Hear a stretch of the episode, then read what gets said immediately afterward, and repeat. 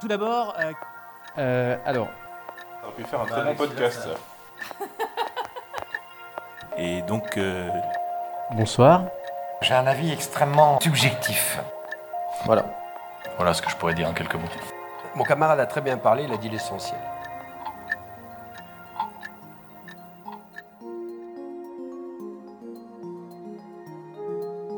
Aujourd'hui, dans ce cinquième épisode, et pour clore cette série sur les spécificités de l'économie de défense française issue de la conférence organisée par le CDEM et la chaire économie de défense du 23 janvier dernier, nous retrouvons Antoine Pietri, chercheur à l'Université de Montpellier, qui présente un article coécrit avec Cécile Fauconnet, chercheuse à l'Institut de recherche stratégique de l'école militaire, et Julien Malizard, qui revient sur l'impact des ventes d'armes françaises sur l'intensité des conflits.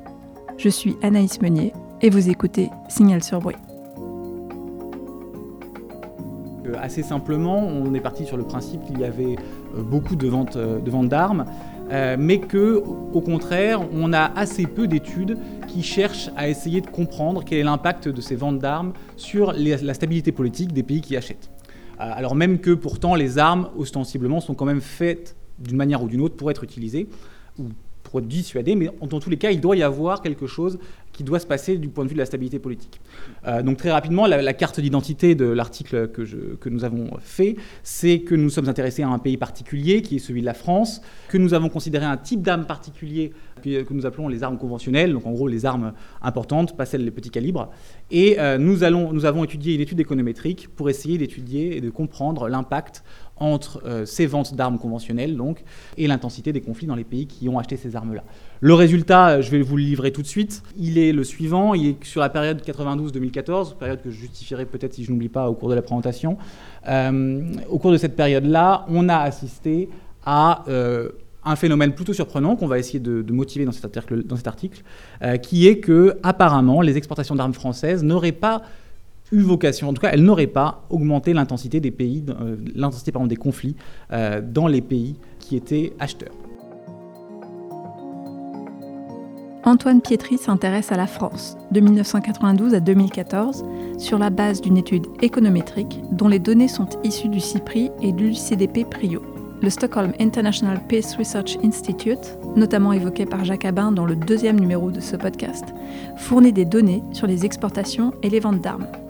Quant à l'UCDP Prio, il s'agit d'une collaboration entre l'Uppsala Conflict Data Programme de l'Université d'Uppsala en Suède et le Peace Research Institute d'Oslo pour la mise en place d'une très large base de données sur les conflits armés intra- et extra-étatiques de 1946 à nos jours.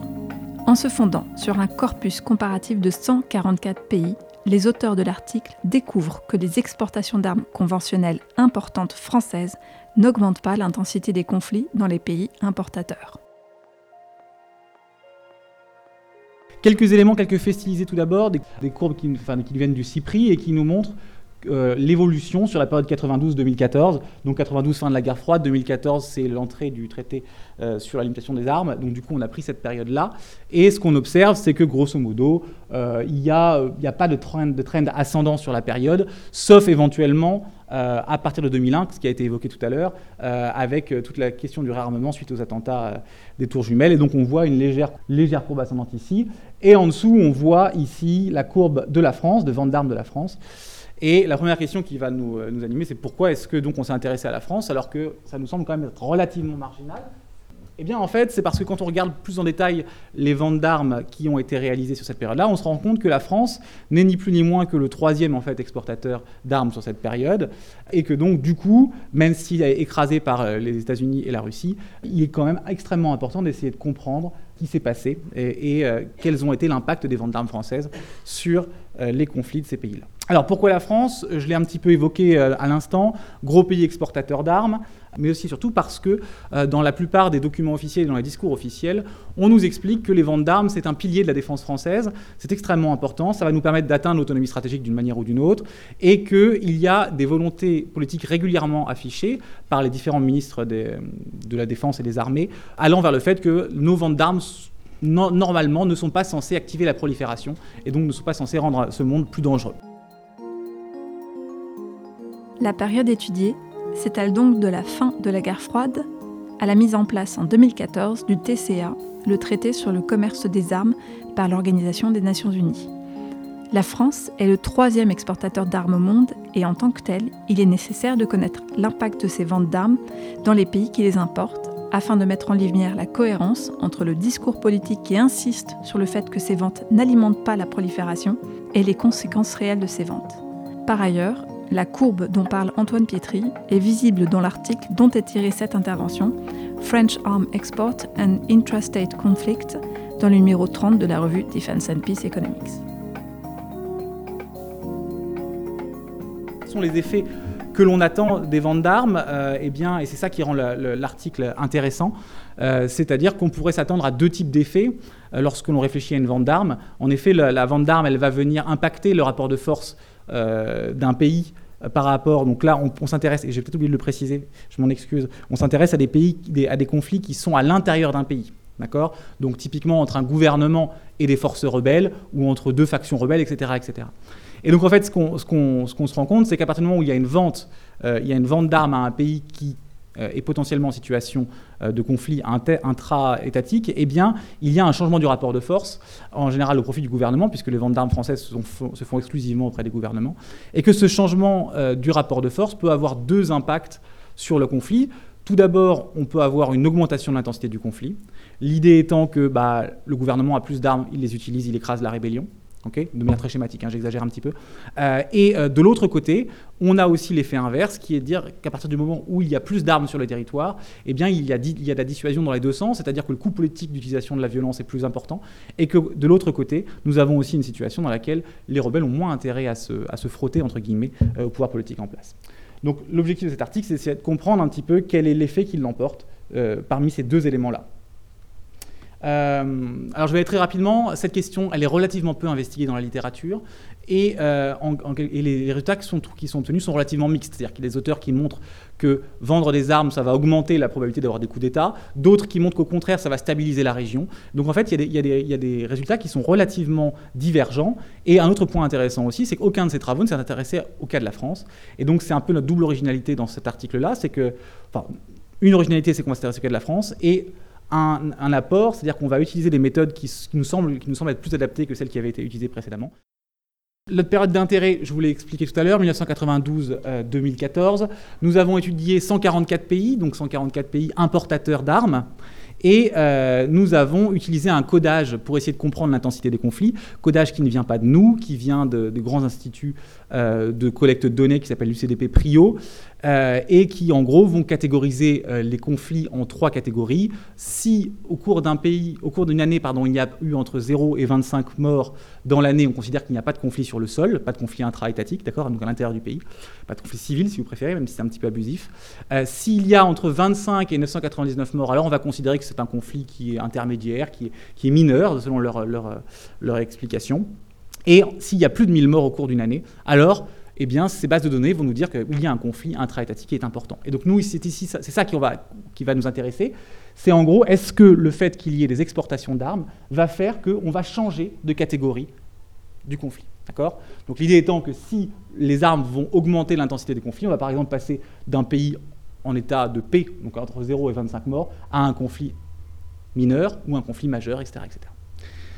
Alors, donc ça, c'était par rapport à la manière dont on a identifié les conflits, donc qui n'est pas de nous, et la manière dont on a euh, euh, identifié les ventes d'armes n'est pas de nous non plus, puisque nous utilisons euh, une base bien connue qui a été citée plusieurs fois, celle du CIPRI, qui va, en quelque sorte, rassembler l'ensemble des ventes d'armes conventionnelles qui a été faite par l'ensemble des pays. Donc nous, on va s'intéresser plus particulièrement au cas de la France. La question de recherche, elle est très simple. quel est l'impact des ventes d'armes sur cette catégorisation dans les conflits? Alors le modèle empirique, euh, je, vais, euh, je vais donc y passer extrêmement rapidement. Juste pour information, donc, ce qu'on va chercher à estimer ici, ce sera l'intensité du conflit. Et on va dire que cette intensité du conflit dépend de plusieurs éléments. Euh, elle va dépendre de ce qu'on va appeler, en gros des armes qui sont achetées par le pays en question et elle va aussi dépendre de tout un nombre d'autres facteurs qui peuvent être euh, des éléments, euh, on va dire, internes, le, PIB de, cette, de, ce pays, puisque en général, plus un pays est riche, plus il est à même d'acheter des, armes, euh, et en gros, la présence de pétrole sur le sol, le fait qu'il y ait des conflits aux alentours qui fait qu'on ait envie de sécurité, donc d'acheter des armes. Et l'idée, en fait, de cette, de cette, de cette méthode économétrique, ça va être d'identifier véritablement quel est l'impact de la vente d'armes en elle-même sur l'intensité du conflit en isolant tout un autre, toutes les autres explications qui nous a semblé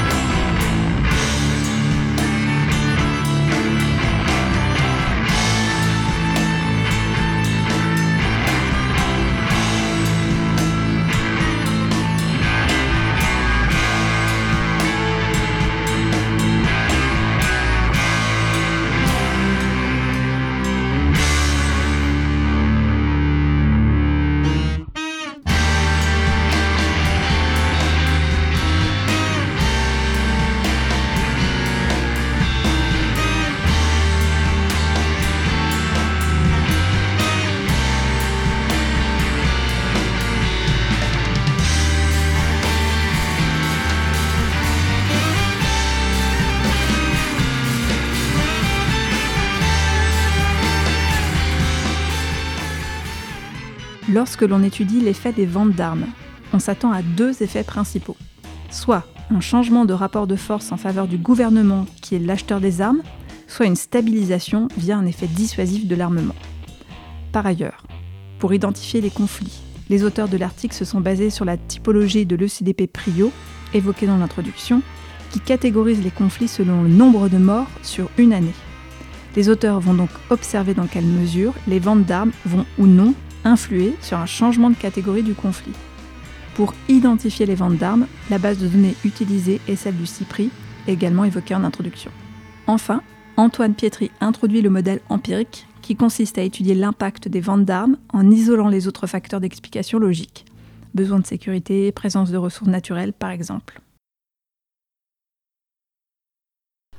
Alors, euh, nous avons deux résultats principaux. Euh, le premier résultat, il est, euh, plutôt attendu. Il est que, d'un point de vue global, nous avons obtenu que, enfin, nous avons trouvé que les ventes d'armes totales, elles avaient un effet déstabilisateur. C'est-à-dire, quand on prend total, j'entends l'ensemble du monde, hein, ça veut dire qu'en gros, pour un pays, plus ce pays reçoit achète des armes auprès de divers fournisseurs, et plus eh l'intensité de son conflit va augmenter. Et le deuxième résultat, quand on a cherché à aller un petit peu plus loin dans les données, et celui-là est un peu plus, euh, on va dire, nous a plutôt questionné, c'est que lorsque l'on distingue les ventes françaises des ventes du reste du monde, on trouve que les exportations françaises ne sont pas déstabilisatrices, alors que les, euh, celles du reste du monde le sont. Alors avant de, crier cocorico, euh, la, première chose la première réaction qui nous est venue, c'est qu'est-ce qui se passe? Pourquoi donc? Quelle est la logique? Quelle est la logique de ce résultat qui paraît pas nécessairement intuitif? Euh, et donc, du coup, on, s'est lancé dans deux investigations complémentaires pour essayer de comprendre ce résultat-là. Euh, parce qu'il y a quand même un élément qui est un peu frappant, qui est de dire que si, nos armes sont moins euh, destructrices, entre guillemets, théoriquement, on ne devrait pas beaucoup en vendre. Puisqu'il y a quand même une logique de dissuasion derrière l'achat d'armes, au minima, à minima, pardon, et que si on se rend compte qu'en fait les armes françaises vont plutôt être peaceful, entre guillemets, il y a peu de chances, qu'elles soient, soient achetées et désirées. Donc, on s'est dit qu'il y avait quand même une autre chose qui se, tramait derrière ce résultat un petit peu, étonnant. Et on a, cherché dans deux éléments, dans deux endroits. Euh, tout d'abord, on s'est intéressé à la question suivante. Peut-être que la France sélectionne ses partenaires commerciaux d'une certaine manière, qui fait que ces ventes d'armes euh, ne vont pas être déstabilisatrices, d'accord? Et peut-être aussi que la France ne vend pas les mêmes, armes en moyenne que le reste du monde. Et à partir de ces deux éléments-là, on peut essayer peut-être de comprendre ce résultat qui nous semble à première vue contre-intuitif. Résultat que je vous rappelle, je vous rappelle pardon, les exportations mondiales ont tendance à déstabiliser les, pays, les exportations françaises, non. Alors, le, premier, euh, le premier élément, c'est est-ce qu'au final, la France ne serait pas un partenaire particulier, recherchant des partenaires particuliers? Et ce que nous avons, euh, ce que nous avons trouvé, c'est que effectivement, euh, la France tend et c'est un, résultat qui est assez robuste. La France tend à sélectionner ses partenaires commerciaux en termes de vente d'armes de manière extrêmement particulière, et euh, en particulier, je dis beaucoup de fois particulier, mais en particulier, elle, euh, elle va tendre à, euh, en quelque sorte, vendre moins à des gouvernements qui respectent moins les droits de l'homme. et la logique qu'on peut, qu'on peut tout à fait inférer par derrière, c'est de se dire que si un pays respecte davantage les droits de l'homme, théoriquement, il va moins utiliser ses armes contre sa population. Donc théoriquement, il y a moins de chances que lorsqu'on vend des armes, eh cela se transforme en une augmentation de l'intensité du conflit. Donc ça, c'est le premier élément qu'on a trouvé. Peut-être que ça explique effectivement le résultat un petit peu, euh, on va dire, différent que l'on a, que l'on a obtenu. L'autre point, c'était, on s'était interrogé sur la question suivante, ok, mais est-ce qu'au final on vend les mêmes armes? Parce que sans vouloir dire que euh, certaines armes sont, très offensives et d'autres très défensives, il se trouve que quand même certaines armes sont plus à même d'être euh, utilisées pour des raisons défensives et d'autres pour des raisons offensives. Donc en fait, ce qu'on a fait ici, c'est qu'on on a, cherché à comparer les euh, structures de vente d'armes de la France et du reste du monde. En moyenne, la France, sur la période toujours 92-2014, je vous rappelle que c'est notre période d'investigation, elle, vendait en, elle vendait plus en moyenne de systèmes de défense aérien euh, de radars et de missiles que le reste du monde, en moyenne. Donc les missiles, bon, les missiles c'est mixte. On, peut avoir des missiles qui sont orientés défense ou plutôt orientés offensifs, mais euh, il est assez clair que euh, les deux autres items sont plutôt des choses qui permettraient d'activer la dissuasion plus que, que d'augmenter l'intensité du conflit. Au contraire, lorsque l'on regarde ce qui se passe dans le reste du monde, là on trouve des éléments intéressants, qui est que eh bien, le reste du monde vend tendanciellement plus d'éléments qui peuvent être utilisés dans des conflits euh, civils de manière importante, c'est-à-dire notamment les véhicules blindés et les vaisseaux, euh, enfin, les, aircraft, j'oublie le, français, les avions de chasse. Voilà. Donc en fait, c'est ça un petit peu ce qui nous, ce qui nous permet de dire que euh, peut-être que ce résultat, résultat qu'on a trouvé, c'est-à-dire qu'il y a une différence entre, entre les, les ventes d'armes françaises et les ventes d'armes du reste du monde, peut-être qu'en fait ça a un sens. Et donc notre deuxième réaction, c'est celle-là.